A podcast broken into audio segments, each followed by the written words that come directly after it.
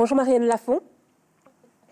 Bonjour. Nous sommes euh, ravis de vous recevoir et d'échanger avec vous, euh, euh, avec vous autour de la parution en ce début d'année 2023 de votre tout dernier roman intitulé Les Sources.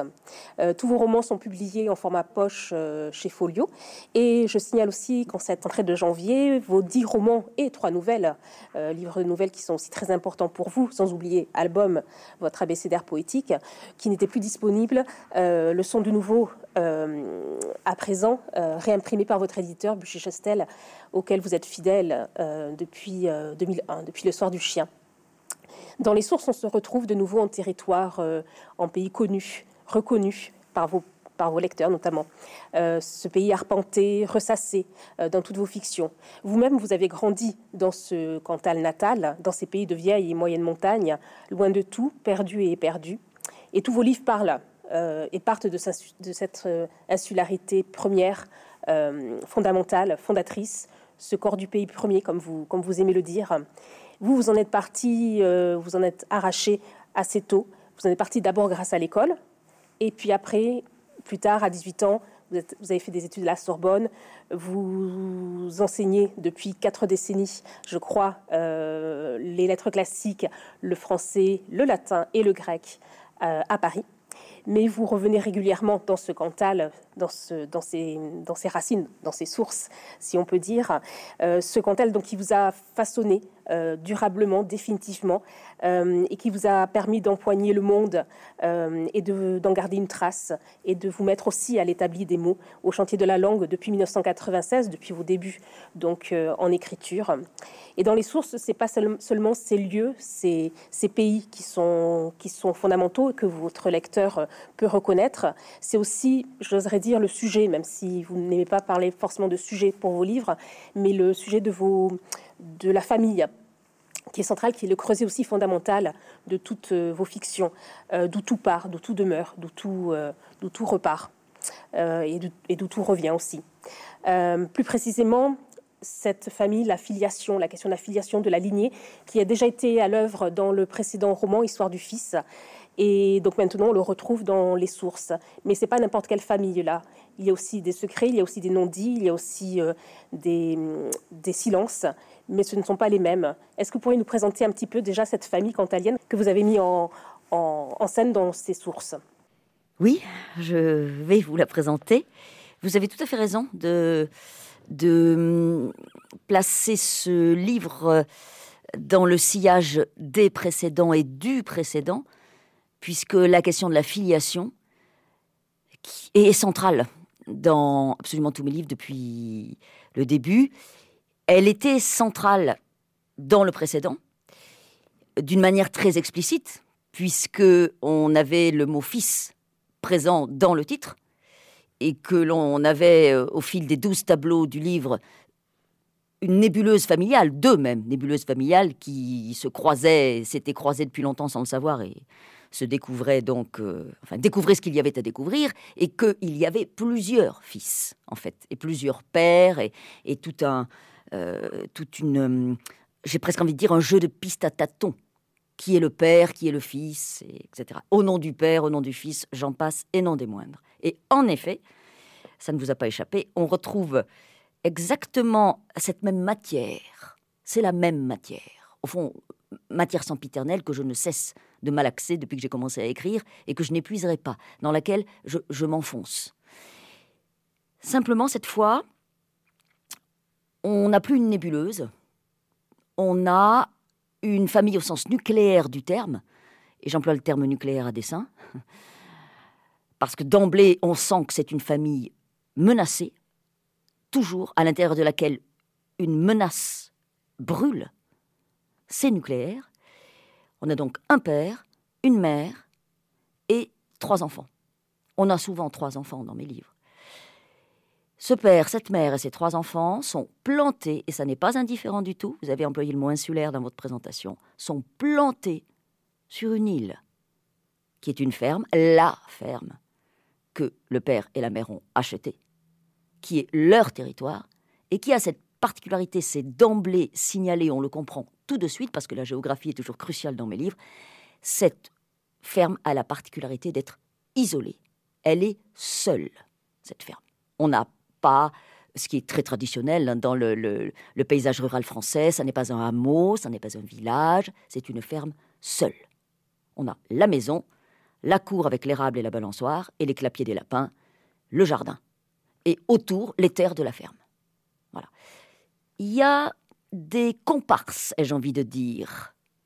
On a les cinq membres du noyau familial, le noyau nucléaire, et on a les domestiques.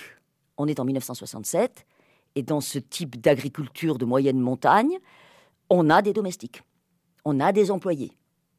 Une bonne pour seconder la mère de famille, les enfants sont petits, et deux employés le, lexique est flottant. Hein. On, les, nomme par leur prénom, on dit le vacher, on dit, le, on dit domestique, mais on, sent que le lexique est flottant. Euh, l'enjeu n'est pas là. L'enjeu est du côté du noyau, des cinq. Évidemment, ce père et cette mère ne viennent pas de rien, ils ont une famille. Mais la famille est loin. La famille de l'un et la famille de l'autre, qui se connaissent de toute éternité, sont loin, à l'autre bout du département. Et l'autre bout du département, avec cette géographie et ce métier, le métier de paysan qui vous tient, on traite les vaches le matin et le soir, on transforme le lait en Saint-Nectaire. Donc la famille est loin. Voilà le tableau. C'est ça, ça commence comme ça. La source, c'est ça. Justement, euh, ce tableau, ce couple jeune d'à peine 30 ans, euh, qui ont déjà trois enfants, euh, vivent donc à 1000 mètres d'altitude, qui est un pays haut perché euh, dans, ce, dans ce Cantal, dans cette vallée de la Santoire. Je dois dire qu'à chaque fois dans vos livres, ce qui est très important, c'est euh, comment ça démarre. Et aussi comment ça démarre, c'est la géographie des corps, comment ils sont disposés dans les lieux, comment ils prennent corps dans la page. Je lis juste les deux premières phrases qui, pour moi, résument l'essentiel. Il dort sur le banc. Elle ne bouge pas, son corps est vissé sur la chaise les filles et Gilles sont dans la cour. Pour moi, ces deux phrases, cette incipit, comme on peut dire, résument vraiment presque tout le livre. Euh, c'est en effet la géographie des corps et l'action du corps est centrale. La question du corps de la mère, on va le voir bientôt, du père aussi, euh, et des enfants. Mais euh, voilà, c'est une question pour vous, là aussi, organique, viscérale. Comme l'écriture. L'écriture passe par le corps. L'écriture procède du corps, passe par lui. Elle passe d'autant plus par lui de manière très très organique et très concrète, j'ai envie de dire, que j'écris tous mes livres à voix haute. Celui-ci, même s'il a été écrit dans des circonstances beaucoup plus ramassées que les précédents, euh, a aussi été écrit à voix haute, en ce sens que euh, très vite, dès le premier jet quasiment, je lis chaque phrase à voix haute et je la fais donc passer à travers le tamis du corps pour tenter de lui trouver le juste rythme et de savoir où je vais mettre le point, par exemple. Vais-je le mettre après ban, le point ou pas? Ça, je ne peux le savoir que à, voix haute. Voilà. Donc très concrètement, non seulement euh, tous mes textes hein, sont envahis par la matière des corps des personnages, par la matière aussi des corps des maisons, et par la matière des corps des paysages. C'est un emboîtement sempiternel, j'ai envie de dire. Hein, voilà d'une part. D'autre part, j'appelle, et vous, vous le savez, j'appelle aussi volontiers euh, le, les mots, je les appelle viande. C'est la viande textuelle. Je malaxe la viande quand j'écris le texte. Donc, on est totalement immergé dans l'organique. Et vous avez raison de dire, évidemment, il dort, elle est vissée, les enfants sont dans la cour. Vous avez raison de dire que tout est dit. On pourrait presque s'arrêter là. Au lieu d'avoir un roman, on aurait un haïku. Mais 110 pages, simplement. 110 pages et 54 ans de l'histoire de cette famille et même de, l'histoire d'une époque qui se, qui se déroule devant nous. Mais 110 pages ramassées, en effet. Euh, et un peu plus loin, à cette, son corps est vissé sur le banc. Vous l'employez d'une autre façon, un peu plus loin. Je vais lire encore un autre passage. Elle va avoir 30 ans et sa vie est un saccage. Elle le sait. Elle est coincée, vissée, avec les trois enfants. Il est le père des trois enfants. Il les regarde il les regarde à peine, mais il est leur père, il est son mari, et il a des droits. Là, le mot de visser est employé différemment. Là, on est dans, la condition, en effet, mentale, euh, intérieure de, de, cette, de mère. Mais cette mère, vous disiez que hum, les, prénoms euh, des, des employés n'ont pas forcément d'importance, mais elle, la mère qui est au centre du premier tableau, n'a pas de, nom. Et je quand on sait que chaque nom, chaque toponyme, patronyme chez vous résonne euh, tellement et, et, lu, pesé, posé, comment cette mère est apparue sous votre plume ou sous votre crayon à papier et comment elle, elle n'a pas été nommée? Pourquoi? Elle est apparue toujours déjà saccagée de toute façon. Vous avez lu cet extrait, hein, euh, vous avez le mot saccage dans l'extrait. Voilà. Bon. Donc elle est apparue toujours déjà tellement saccagée qu'elle ne peut plus avoir de prénom. Évidemment, évidemment qu'elle a un prénom. Pour sa mère, pour ses sœurs, pour son père, elle a un prénom. Pour son mari, c'est une autre affaire. Hein. On comprend bien euh, euh, que l'échange verbal entre ces deux-là est totalement vicié retournée comme un gant de peau à vif. Bon. Et pour les enfants, elle est la mère. Pour euh, la, bonne et les deux domestiques, elle est la patronne. Identité d'ailleurs qui lui est roborative, hein, narcissiquement, d'être la patronne. Elle en est fière. Voilà, voilà. Hein. Mais de prénom, elle n'en a plus. Elle n'est plus suffisamment constituée à l'intérieur d'elle-même. Elle est tellement en morceaux que le prénom a volé en éclats. Je n'y ai pas pensé le faisant. Hein. Ça s'est imposé. J'ai écrit cette première partie en huit jours. La première partie. Hein, voilà. Exactement huit journées de fin février 2022. Et à la fin, je me suis rendu compte qu'elle n'avait pas de prénom. Je n'ai pas demandé mon reste. Hein. Je n'ai pas cherché à lui en donner à aucun moment. Ça s'est imposé elle est implosée. Le prénom a, volé en éclats avec le reste. Moi, je pensais aussi que c'était ce côté aussi euh, innommable, ce côté où elle ne peut pas dire mmh. les, choses, mmh. c'est indicible. oui, ça fait partie de l'innommable et de l'indicible. Vous avez tout à fait raison. Oui, oui, oui, j'entends bien. Mais vous voyez, euh, je, suis, vis-à-vis de mon texte, à la fois dedans et dehors. C'est-à-dire que je vois des choses euh, qui, se dessine. Je vois bien que le fait qu'elle n'ait pas de prénom a du sens, mais euh, le fait qu'elle n'ait pas de prénom s'impose à moi. Je ne me dis pas quand je commence, il dort sur le banc, etc. Elle n'aura pas de prénom, à aucun moment. Est-ce que vous écrivez sans plan? Ah, j'ai aucun plan. Je n'ai jamais de plan. Alors pour celui-là, encore moins que tout autre. Hein.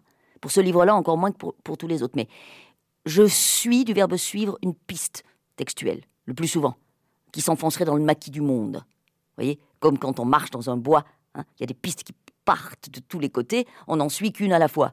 Au fond, euh, j'aime bien employer cette métaphore pour l'écriture parce que c'est toujours à peu près comme ça que ça se passe. Hein. Donc, euh, pour certains de mes livres, il m'est arrivé de savoir où j'allais, à savoir que j'avais la scène finale. Vous voyez, par exemple, ça m'est arrivé. Hein, il m'est arrivé d'avoir une dynamique euh, d'ensemble. Pour Joseph, cinq parties, comme dans un cœur simple. Enfin, vous voyez, je pourrais donner des exemples. Pour celui-là, que j'ai donc écrit dans des circonstances tout à fait particulières, beaucoup plus ramassées que les précédents. Pour celui-là, euh, eh bien c'est très simple. Hein. Euh, au bout de ces huit jours-là, d'écriture de cette première partie, mon éditrice a lu cette première partie. C'est elle qui m'a dit il faut entendre la voix du père. C'est elle qui me l'a dit. Le livre lui est dédié hein, à Pascal Gauthier, parce qu'elle n'avait jamais eu une place pareille dans euh, le travail sur mes précédents livres. Voilà. Hein.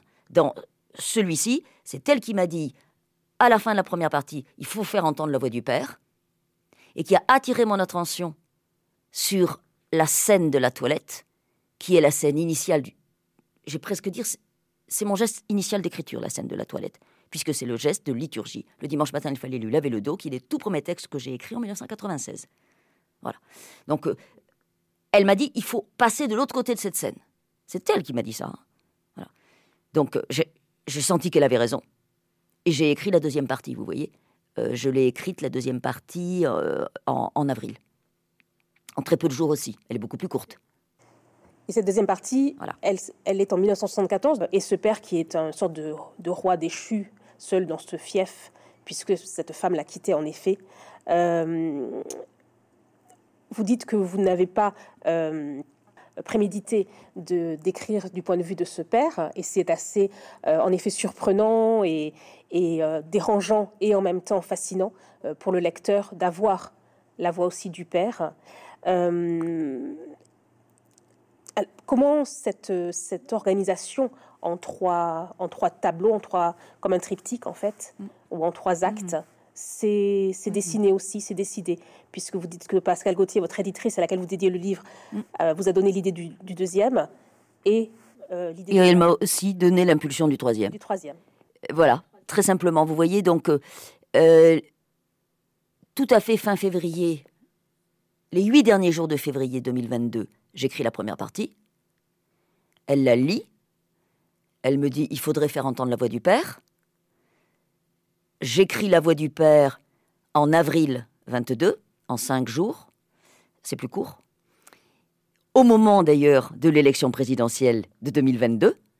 Et pour le coup, vous voyez très concrètement, c'est parce qu'on est en pleine euh, élection présidentielle que je me dis, mais évidemment, il faut prendre le tournant Giscard d'Estaing. C'est un tournant fondamental dans l'histoire euh, de, des, mœurs et l'histoire des familles et du droit de la famille. L'élection de, Valéry Giscard d'Estaing, mm. on est en 1974 avec Valéry Giscard d'Estaing. Ah, ça, va être fondamental. Hein. Ça va être euh, le, divorce par consentement mutuel et ça va être Simone Veil. Et, tout ce qui va avec Simone Veil, c'est Giscard d'Estaing qui, a, qui, qui, a permis ça. C'est euh, ça n'est pas forcément attaché à ces personnes, et pourtant c'est lui. Donc je me suis dit, mais évidemment qu'il faut, il faut se placer à cet endroit-là, à, ce, à cette charnière-là. Même si cet homme, évidemment, n'a pas le, enfin, ne, perçoit pas, ne peut pas savoir. Il fallait surtout pas faire d'anachronisme hein, et, faire de cet homme une sorte de devin. Évidemment qu'il ne l'est pas. Il n'empêche qu'il sent bien qu'il y a des choses qui bougent. Hein. Euh, et il n'est pas du tout certain que ce président-là sera aussi attentif à la paysannerie de moyenne montagne que ne l'était le précédent le précédent Pompidou venait de, de, ce lieu-là. Hein. donc euh, il y avait une sorte d'affinité en quelque sorte. Bref, donc cet homme-là, sa rumination nocturne, puisqu'on est dans la nuit du dimanche au lundi, qui suit l'élection, hein, sa rumination nocturne, il a une sorte d'insomnie comme ça, hein, euh, s'inscrit beaucoup plus que la précédente, s'inscrit euh, dans, dans, le temps, s'inscrit dans l'histoire. Il est plus au monde que ne l'était la mère. Hein.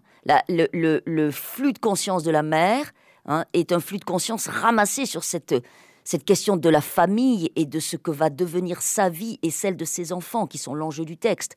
Et la mère dit d'ailleurs que elle, le, la guerre des six jours, etc., elle s'en fiche, elle y comprend rien. Euh, c'est pas du tout. Elle n'a pas de regard là-dessus. Tandis que lui a, un regard sur euh, ce qui se passe autour de lui. Il a le sentiment que ce qui se passe euh, dans l'écran de la télévision va avoir de, l'importance pour lui qui comme vous l'avez dit, seul en son fief. Et il a raison. Ça va en avoir, en effet. Et euh, donc Pascal Gauthier me dit, il faut faire entendre la voix du Père. J'écris la voix du Père. Elle lit la voix du Père. Ça, c'était euh, fin avril.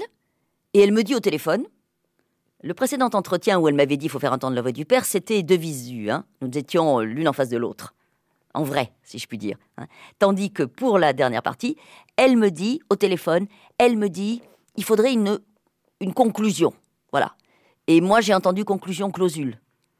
Et là, pour le coup, elle m'a pas dit euh, euh, la fille, etc. Elle m'a rien dit du tout. Elle m'a dit il faudrait. Et, tout de suite, je, savais ce qu'il fallait faire.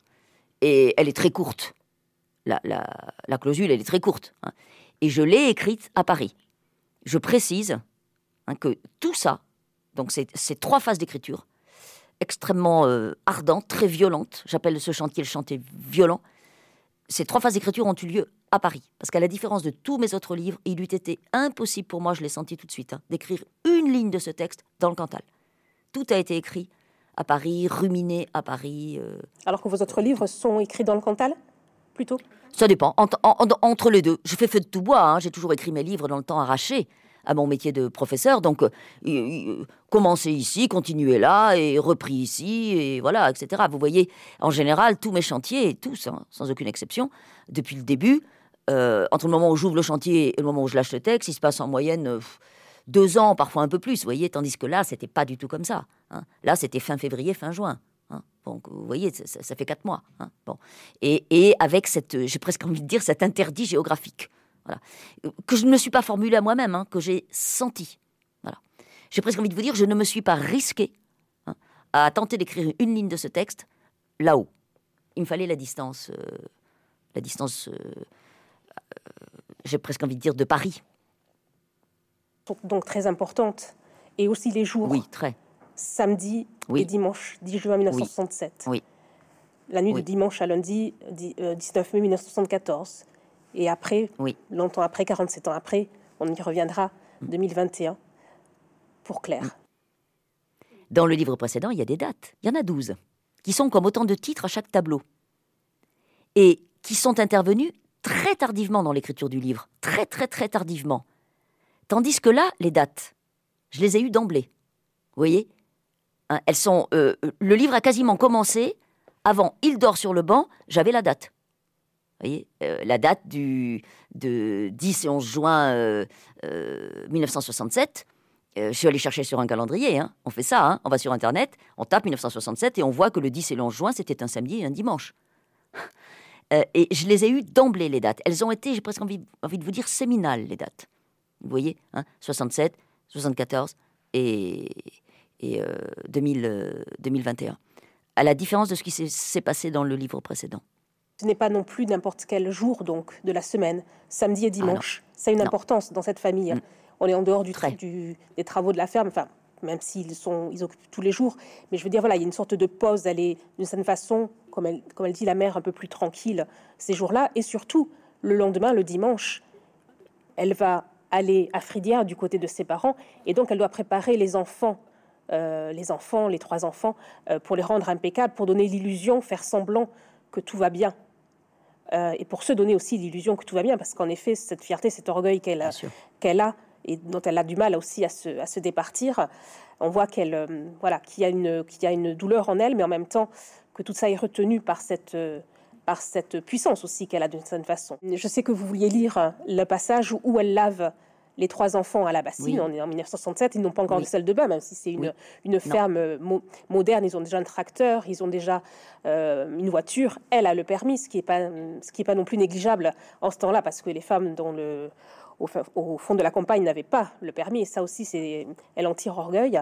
Et donc, elle lave les enfants à la bassine. Et donc là aussi, le rapport au corps est très important. Je vais vous laisser lire ce passage extrêmement euh, fort. Je le lis. Nous sommes donc le samedi soir. La bassine verte devient trop petite pour Isabelle, qui passe la première parce qu'elle est l'aînée et se lave toute seule.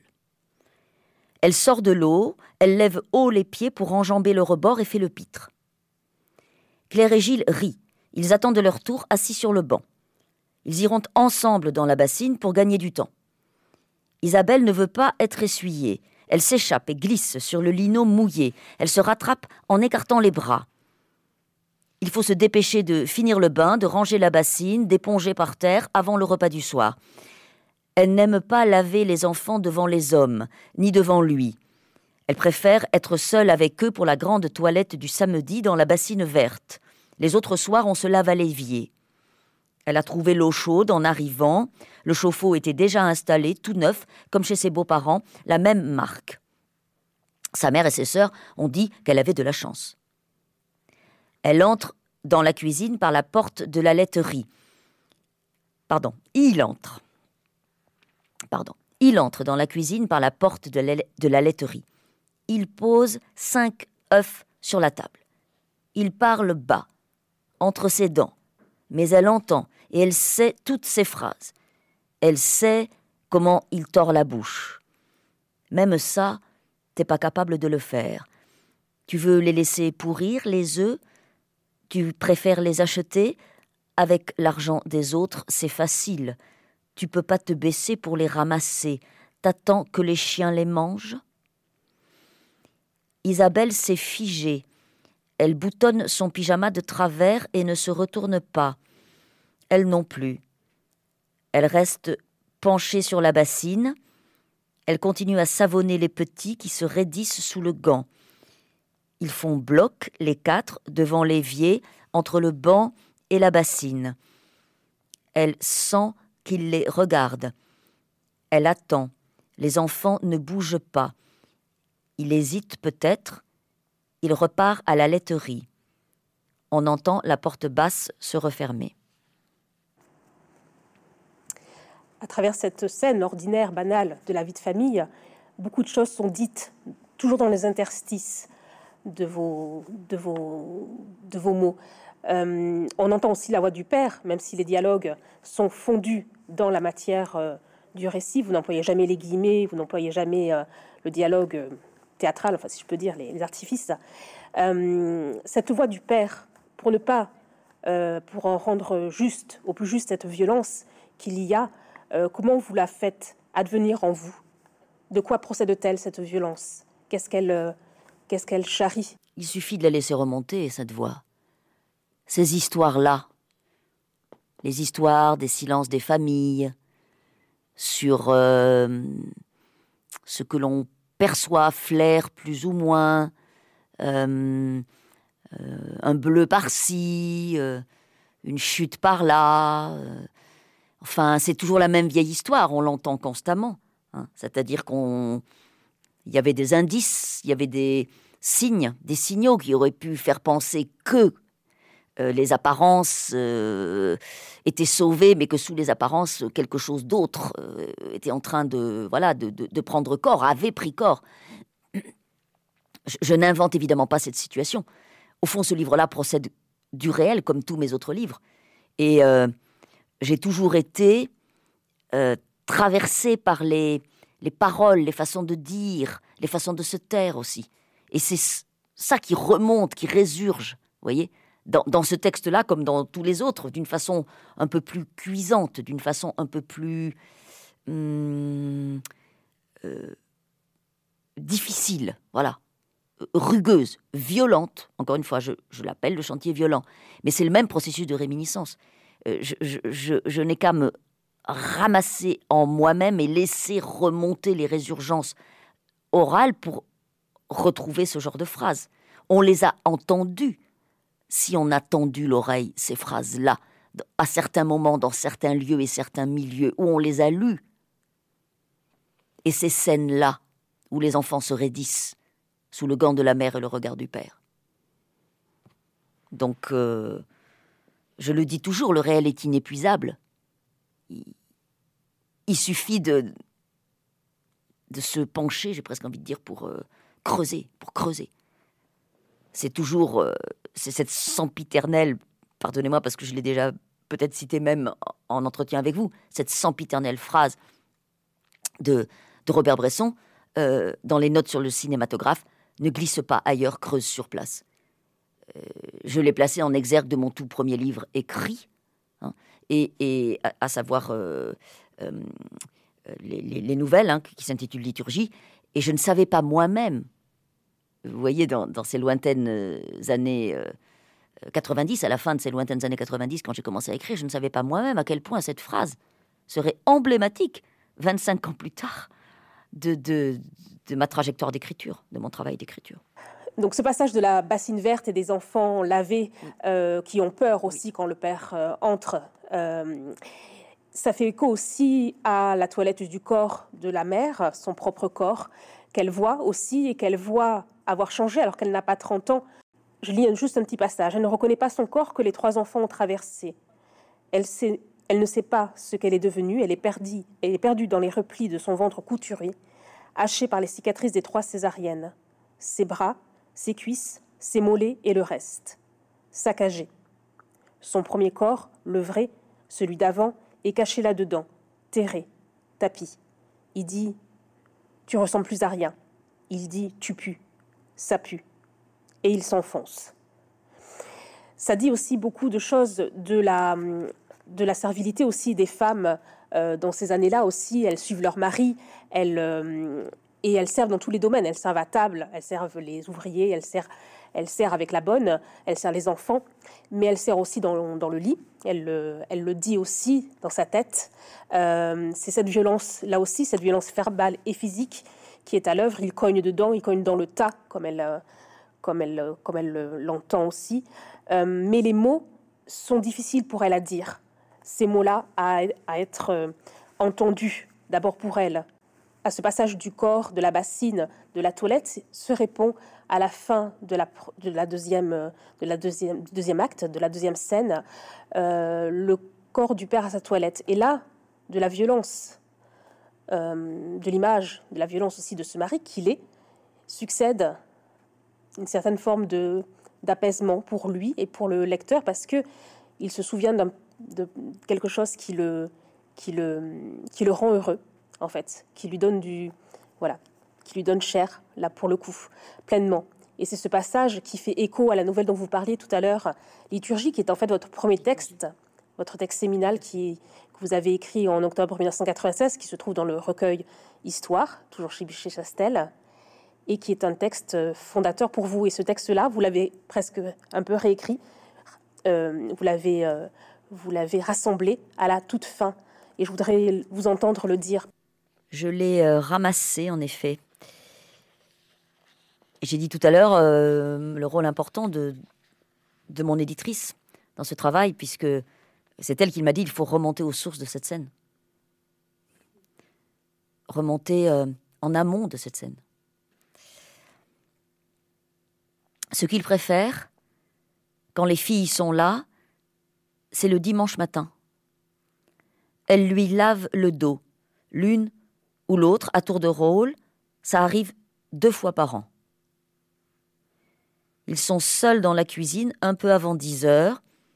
Ils préparent un premier gant bien chaud et savonné sur le bord de l'évier, à gauche, et un deuxième, à droite, très chaud aussi, mais sans savon, pour rincer. Elles descendent, remontent plusieurs fois, de la nuque au rein, sans mouiller la bande élastique du slip kangourou, en écartant les doigts de la main dans le gant, mais sans presser pour éviter de faire rouler des gouttes. Elles ne disent rien, lui non plus. Elles s'appliquent et il y pense chaque dimanche matin pendant le reste de l'année, quand elles ne sont pas là. Et là, donc, fin de la, de la deuxième scène. Deuxième partie. Et, cette, euh, et ce sous-texte, presque comme vous dites dans, dans Joseph, un autre de vos romans, que Flaubert était là aussi, ce père du texte aussi, euh, pour vous, euh, qu'est-ce que ça a comme importance, même si on vous avait raconté les conditions dans lesquelles vous l'aviez inscrit dans votre nouveau roman, mais quelle importance ça a, ce sous-texte, dans vos livres? Parce qu'on a l'impression que tous vos livres font écho les uns aux autres aussi. Alors, si vous voulez, euh, vous avez raison. Il y a évidemment, même dans mes livres les plus citadins, hein, même dans un livre comme Nos vies, par exemple, hein, ou dans un livre comme, euh, comme Mots, par exemple, hein, qui se passe dans la banlieue d'Avignon et qui se termine à Marseille. Donc, même dans mes livres les plus citadins, voire mes livres délocalisés sociologiquement aussi, c'est-à-dire qu'ils ne se passent pas dans le milieu paysan, il y a toujours un fil à la patte, je le dis volontiers, il y a toujours un fil à la patte agricole, toujours, toujours un fil à la patte paysan, il y a toujours un lien euh, organique, euh, indéfectible, que je ne saurais trancher, euh, entre donc ce que j'écris ici et maintenant à, à, 60 ans, ou à 58, ou ce que j'ai écrit à 42, et ce que j'appelle les petites années. C'est-à-dire ce que nous portons tous en nous, hein, c'est-à-dire le lieu et le milieu où nous avons commencé d'être.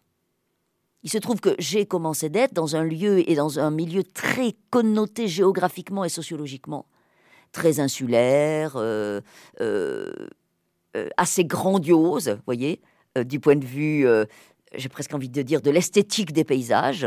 Hein. Le curseur était placé très très haut. Hein parce que ce sont les ce, coin-là hein, du Nord Cantal, c'est le Césalier en fait. Hein, donc c'est ce qu'on appelle aussi la petite Mongolie. Vous voyez les paysages de l'Aubrac par exemple. Hein.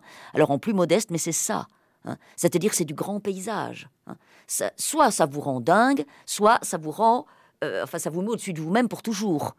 Vous voyez, c'est vraiment, ce sont des, des, paysages fondateurs à tous les sens du terme. Voilà. Donc c'est là que j'ai commencé.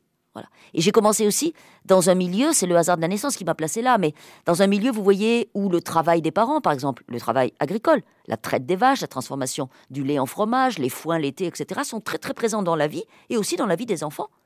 Vous voyez, donc euh, tout ça, ces exemples très précis que je donne, c'est pour vous dire à quel point c'est fondateur. Et, on, porte en soi, définitivement, hein, à la fois comme un trésor et comme une plaie, hein, euh, ce se lègue. Voilà. Hein. C'est ce que j'entends par source. Les sources sont là, elles coulent. en, nous pour toujours, jusqu'à ce que nous, jusqu'à ce que nous cessions d'être. Et quand on se met à décrire comme moi, ben, c'est évidemment ce matériau-là qu'on va malaxer. Vous voyez hein. Donc, euh, j'ai envie de vous dire, euh, ça, ça, dans tous mes gestes d'écriture et dans celui-là d'une façon plus nue, plus violente encore une fois, euh, dans tous mes gestes d'écriture euh, se, joue ce même processus, c'est-à-dire euh, un processus de, réminiscence organique. quand bien même, parfois, évidemment, je, travaille une matière beaucoup plus récente, vous voyez, c'est-à-dire bah, dans les pays, par exemple, les premières années parisiennes, qui sont aussi très très fortes en sensations, en, en, en odeurs, vous voyez. Bon, mais le, processus de travail de la matière est toujours le même. Et c'est. Euh, c'est quand même. Euh, je, le, je le pratique, quand bien même j'écris depuis 25 ans, hein, je le pratique d'une manière très. Je, dis volontiers comme une sorte de brute, avec une grande opacité, à tâtons. Hein. Mais j'aime toujours beaucoup citer euh, Claude Simon. Dans son discours de réception, Claude Simon, 1985, si je me souviens bien, son prix Nobel de littérature. Hein. Il reçoit son prix Nobel à l'Académie de Stockholm, hein, et donc il fait un discours, et ce discours est publié. Eh, alors, Claude Simon a la réputation d'être un écrivain difficile, etc. Il faut le lire, ce petit discours. Il est très court, c'est lumineux. C'est fulgurant et lumineux. Et à la fin, il dit, lui, Claude Simon, hein, que écrire, c'est avancer sur des sables mouvants à tâtons. Et ben voilà je n'ai rien à ajouter à ça. Juste après cette, cette scène donc liturgique, le corps du Père. Euh, liturgique, en effet. D'ailleurs, le dimanche matin. Hein. C'est pas un hasard non plus. Mais oui. Et vous avez raison de dire, vous avez souligné très judicieusement tout à l'heure, que, en effet, euh, le, jour même de la semaine a de l'importance. Vous voyez, samedi, dimanche, la première partie, nuit du dimanche au lundi, la deuxième, et cette réminiscence du Père, c'est le dimanche matin. Hein, donc ça, n'est jamais n'importe quand. Vous avez tout à fait raison, mais moi je ne le vois qu'après. Je, ne le vois pas le faisant. Vous voyez, ça illustre encore ce que je vous disais, le travail à tâtons. Euh, et cette, cette douceur donc qui remonte là, même si vous n'employez pas encore le, mot, puisque ça va être le mot euh, final, le mot vraiment, euh, c'est un mot que vous aimez employer. Vous dites du père de, de sa femme qu'il est doux. Gilles, le petit dernier, oui celui qu'elle a eu, parce qu'elle n'aura plus d'autres enfants, euh, est doux aussi. Il est comme son pépé, il est comme euh, son grand-père. Et donc il y a beaucoup de douceur là aussi. Hmm. Il y a beaucoup de douceur, même si lui... Il n'y voit qu'abandon, mollesse, faiblesse et vulnérabilité. Pour lui, la douceur, c'est ça. Et en effet, vous avez tout à fait raison de souligner que ce fil de la douceur court, mais de manière souterraine, enfouie dans, dans tout le texte. C'est le pépé, en effet, le, grand-père maternel, et c'est le lien très très organique, encore une fois, comme un cordon pas coupé, dirais-je, à la faveur d'une métaphore un peu trop facile, entre cette mère et cet enfant le plus jeune, le garçon, Gilles. Hein. Les filles sont plus à distance, déjà, elles sont plus grandes. Hein. Mais le garçon a, encore avec sa mère un, lien, euh, oui, c'est ça, très, très, très organique, comme s'il n'était pas tout à fait encore détaché d'elle. Parce que le rapport Ce qui le rend d'ailleurs au fond vulnérable aussi. Parce que le rapport aux femmes, à toutes les femmes du, livre est important. Donc la, sa mère à elle, qui la protège d'une certaine façon en lui disant, en lui conseillant euh, de ne plus avoir d'enfants après, euh, ligature, euh, des, trompes. Mmh. Voilà. Euh, cette mère aussi qui lui, qui lui, qui lui enjoint de, de, passer le permis de conduire. et donc elle s'en sert pour aller à la messe, pour aller aux courses, pour avoir quelques petits instants de, aussi, là aussi de tranquillité hors de ce, de ce huis clos familial qui l'accable. Et euh, euh, c'est aussi la tante Jeanne, c'est un personnage secondaire aussi, mais en même temps, il est aussi là dans d'autres nouvelles. Il est, euh, il est récurrent, ce personnage de la tante Jeanne. Vous l'avez repéré, hmm. vous avez tout à fait raison. elle n'est pas rien non plus, puisque c'est sa tante, lui, de son côté à lui. Il la respecte. Et en et elle a des bons rapports aussi avec, euh, avec, euh, avec sa femme, puisque elle, elle, elle, elle s'est arrachée du Cantal, elle est, elle est, elle est partie euh, et elle n'est pas mariée, apparemment. Oui, donc elle a un statut particulier. Hein. en effet, vous avez raison. Les femmes sont vouées au mariage. hein, et à la procréation. D'ailleurs, la mère a deux sœurs qui sont fiancées, hein, et dont on comprend sept ans plus tard qu'elles sont mariées, qu'elles ont des enfants. Donc, euh, c'est le sort des femmes, et d'ailleurs, il n'est pas forcément euh, accablant. Hein. Les deux sœurs de la mère n'ont pas l'air du tout accablées avec euh, leur mari et leurs enfants, par leur mari et leurs enfants. et vous avez raison de souligner que la tante Jeanne, qui est une sœur du grand-père paternel cette fois, hein, est un électron libre. Et vous avez raison de souligner que c'est un personnage récurrent dans tous mes livres. Elle, j'ai écrit une nouvelle immédiatement après liturgie, donc à l'automne 96, qui s'intitule Jeanne. Elle est publiée dans euh, Liturgie, reprise dans Histoire. Et c'est cette Jeanne qui revient. Voilà. Et cette Jeanne, donc, a cette particularité de, d'être détachée géographiquement et d'être détachée aussi, j'ai presque envie de dire sociologiquement, puisqu'on comprend qu'elle enseigne les mathématiques aux petites classes dans une institution privée. voyez Donc, euh, elle, est, elle, est, elle est aussi euh, détachée du monde paysan. Même si on sent qu'elle y est très attachée, puisqu'elle y passe tous ses étés. Et qu'elle est très impliquée dans la vie de la famille. Et on sent aussi qu'elle était probablement porteuse pour ses deux neveux, puisque ce père a un frère. Elle était probablement porteuse pour ses deux neveux d'espoir, peut-être d'études, de voilà, d'un accès à autre chose. Hein. Donc espoir qui n'a pas été satisfait, du moins par ce neveu-là qui est resté paysan par vocation. Hein. Et on sent que cette tante Jeanne a de l'affection pour lui. Elle est la seule à l'appeler Pierrot. Elle l'appelle Pierrot. Elle lui donne des conseils. Hein. Euh, et étrangement, cet homme qui paraît euh, toujours à la limite de l'explosion suit ses conseils, notamment le long de la procédure de divorce. On comprend que la procédure de divorce a été très complexe, très difficile. On est avant euh, l'instauration du divorce par consentement mutuel. Hein.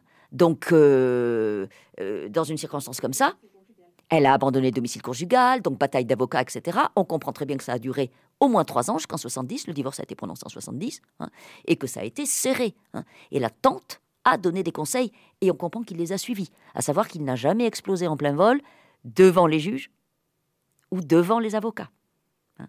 Donc, le processus d'explosion, une fission nucléaire, il est réservé au lieu insulaire de la ferme, dont nous parlions tout à fait euh, au début cette tante, vous avez raison, c'est un personnage fondamental. Hein. Euh, vous savez, euh, moi je ne crois pas beaucoup aux, personnages secondaires. Hein. Je crois aux incarnations. Voilà. On est incarné ou on ne l'est pas. J'espère que la tante Jeanne l'est. Hein.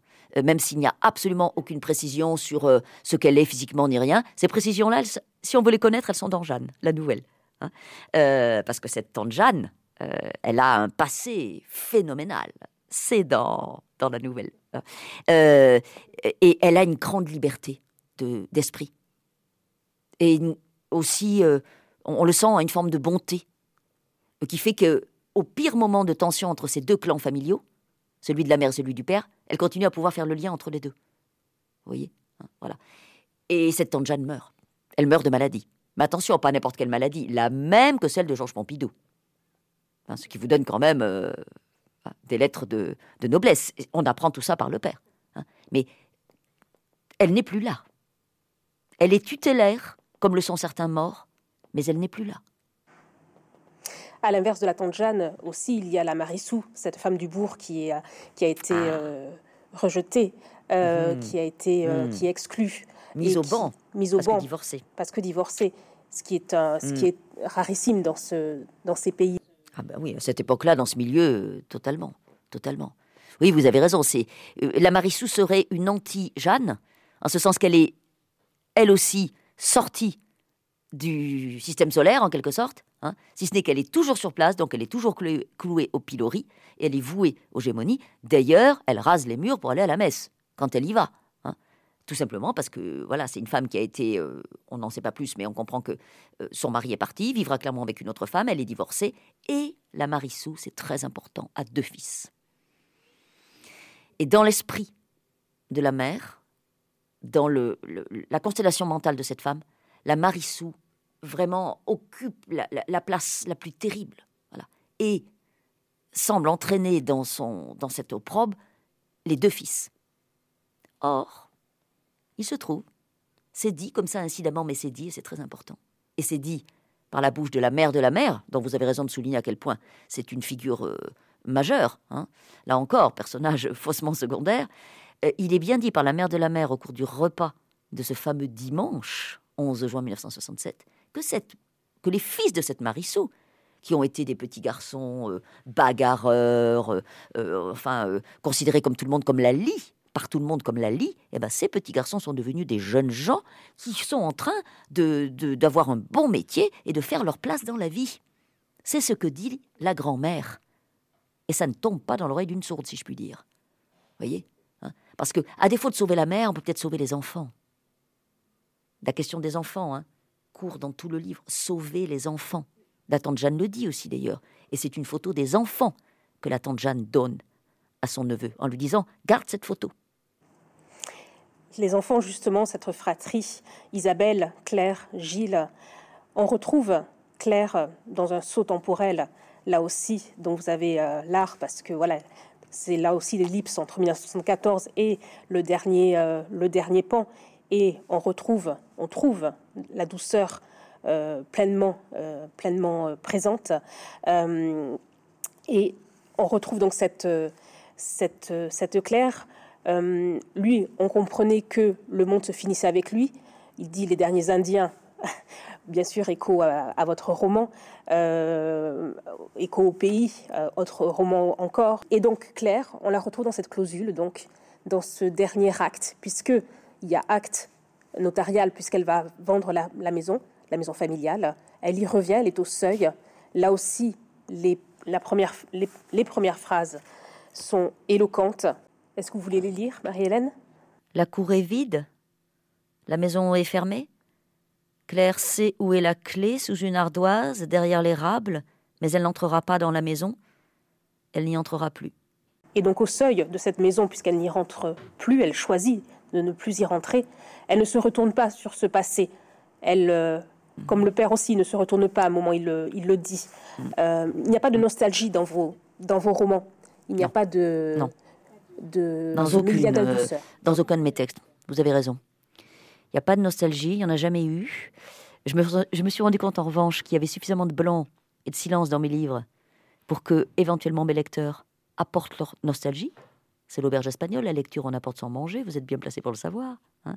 eh bien, euh, les lecteurs font ça, hein. souvent apportent leur nostalgie dans la lecture de mes livres. Mais moi, je n'en ai pas. C'est même dit de manière très explicite dans certains de mes textes. Ça n'est pas dit ici, mais vous l'avez bien senti. Hein.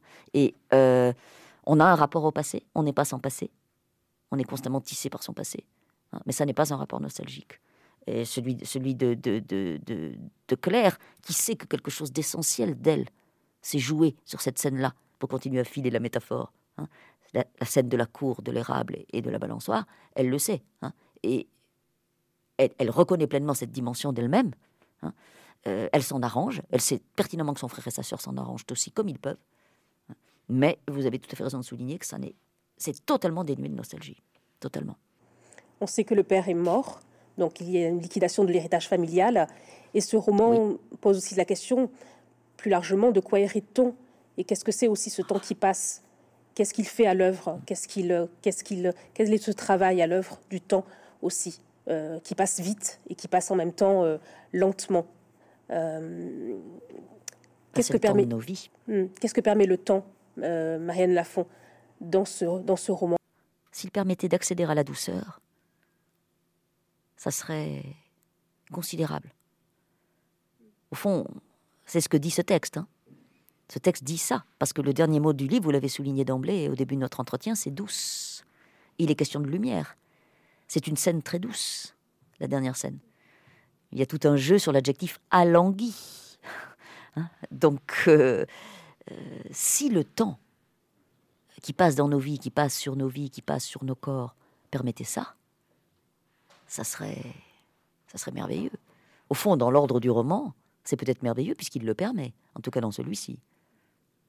Dans l'ordre de la vraie vie, c'est une autre affaire.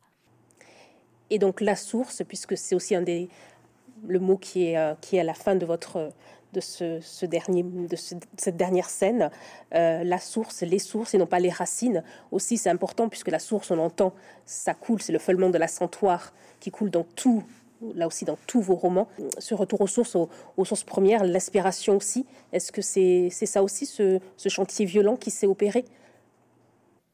Hmm. Ce chantier violent, vous voyez, euh, en fait, euh, il s'est imposé.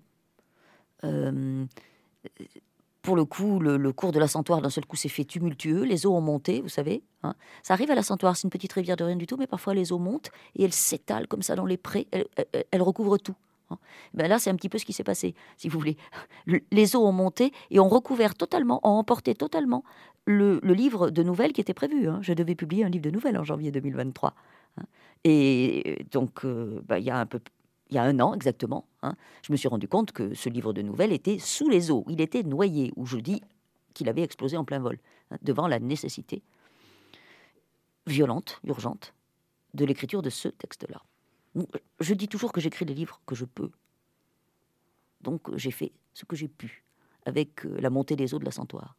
Parce que la Santoire, je parle de son aimable feulement, mais quand euh, les eaux montent, euh, elles montent. Il faut faire face. J'ai essayé de faire face. Merci beaucoup, Marilène Lafont, d'avoir partagé avec nous ce, si beau roman, Les Sources, euh, que, dont je recommande la lecture, euh, comme tous vos, autres livres qui sont euh, de nouveau disponibles chez Bûcher-Chastel, votre éditeur et éditrice si, si précieux et si fidèle. Merci à vous.